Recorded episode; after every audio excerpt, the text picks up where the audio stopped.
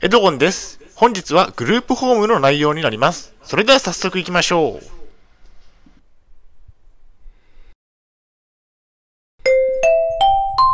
はい、H キャップチャンネルにようこそ。えー本日の内容ですが、えー精神障害者向けのグループホームの家賃が無料の条件についてお送りしたいと思います。前提条件としましては、現在私は統合失調症を患っています。精神病院に3年間入院をしていました。借金を抱えていますね。大変申し訳ないですが、ポッドキャストの方は写真が見れないのでご了承ください。それではコンテンツですね。丸1番でグループホームは家賃が無料のことについて丸2番で条件は日中活動をすることについて最後に本日の行動プランと終わりにがありますではまず丸一番でグループホームは家賃が無料のことについて精神障害者向けのグループホームですねグループホームにも種類がありますが、今回は精神障害者向けのグループホームについてです。家賃は無料で利用できますね。一般のアパートに住もうと思ったら、家賃がかかる場合がほとんどですが、精神障害者向けのグループホームでは、家賃が補助されるため、えー利用者の自己負担がありませんね。期限付きの場合がある。ただし私が現在住んでいるグループホームは、えー通過型であり、え最長で3年間しか住んでいられません。この3年間のうちに仕事などを見つけ一般のアパートに卒業することになりますね。3年間で仕事が見つからない場合などは卒業後の家賃が払えなくなる可能性があり生活保護になる場合がありますね。障害年金や生活保護について。グループホームに住んでいる間の収入は障害年金や生活保護の場合が多いでしょう。障害年金や生活保護を受給し、生活を立て直すことが大切ですね。障害者雇用などで働く場合は、お給料がもらえれば自立も可能になってきます。ただし、無理は禁物なので、働けない方は働かない方が良いでしょう。働いて病気が悪化したら意味がないですからね。次に丸2番で条件についてですね、え日中活動をすること。条件は日中活動。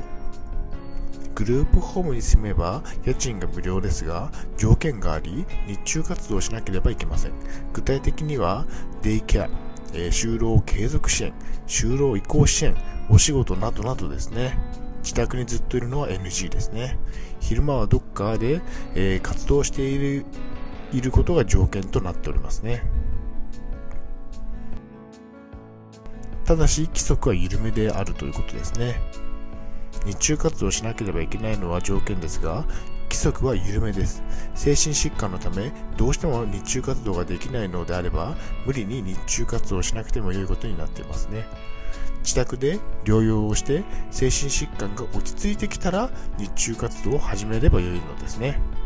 なので体調が悪化したり症状が強い場合などは無理をしないことが重要ですね。収入がないこと。またグループホームの家賃が無料で住むには収入がないことも条件です。収入が一定程度ある場合は家賃の1割程度程度を負担しなければいけない場合もありますね。統合失調症とグループホームについて。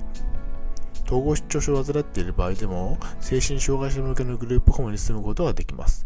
住みたければ、えー支援者に相談をするというでしょう。家賃が無料なので生活を立て直したい時などに活用できますね。結論としましては精神障害者向けグループホームは家賃の自己負担なしで借りられます。生活を立て直しましょう。はいお疲れ様でした。ありがとうございました。それでは本日の行動プランに入っていきたいと思います。精神障害者向けのグループホームに住みましょう。一人暮らしの予行練習ができますね。食事の提供を受けましょう。グループホームにまずは住んでみることをお勧めします。一人暮らしの練習にもなります。食事が提供されるグループホームもありますね。それでは本日の振り返りに入っていきたいと思います。本日は精神障害者向けのグループホームの家賃の無料の条件についてお送りしました丸一番では、グループホームは家賃が無料であることについて、自己負担なしで借りられますね。丸2番では、条件は日中活動をすること、日中活動ができればした方がいいということをお伝えしました。